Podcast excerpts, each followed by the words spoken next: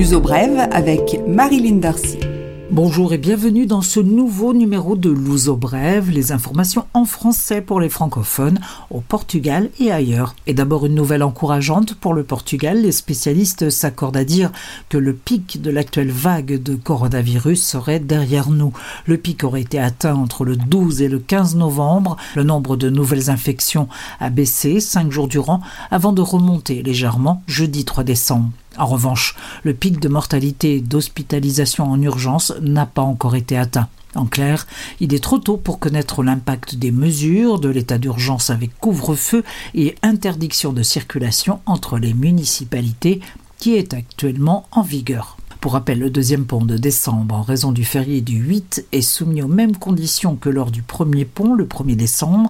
Interdiction de circuler entre municipalités pour l'ensemble du territoire et pour les zones en orange et rouge, au risque de contagion très élevé ou extrêmement élevé, couvre-feu diurne à partir de 13h les samedis, dimanches et fériés, jusqu'à 5h le jour suivant. Le lundi 7 décembre, veille de férié, les boutiques fermeront à 15h. L'actuel état d'urgence se termine le 8 décembre à minuit. Le Premier ministre Antonio Costa annoncera de nouvelles mesures samedi 5 décembre. Elles concerneront toute la période des fêtes jusqu'au 7 janvier.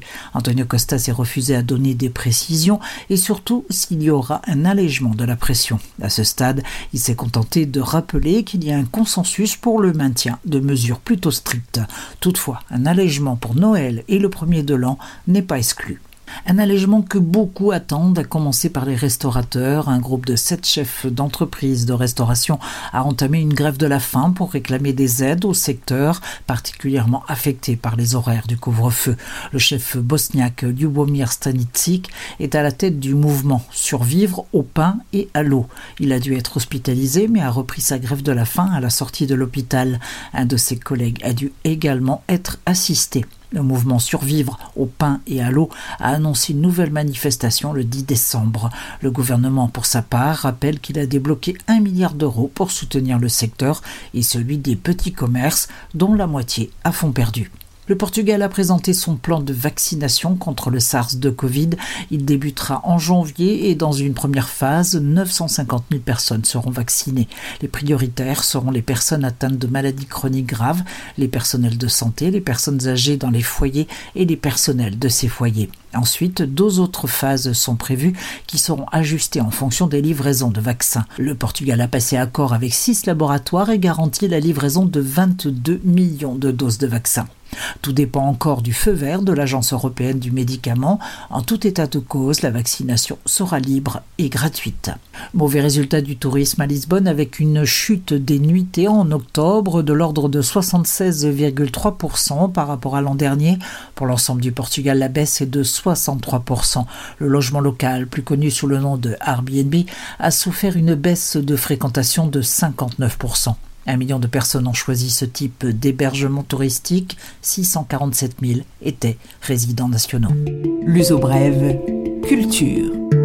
La page culture pour terminer ce Louzo bref, tout d'abord l'exposition Guerreros et Martyrs, guerriers et martyrs, la chrétienté et l'islam dans la construction du Portugal. Une exposition proposée par le musée d'art ancien dans le quartier de Santos.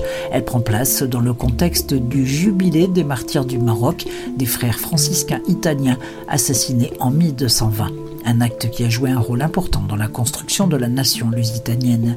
Bijoux, peintures, sculptures, tissus, objets guerriers, une riche collection pour retracer la genèse du Portugal au musée d'art.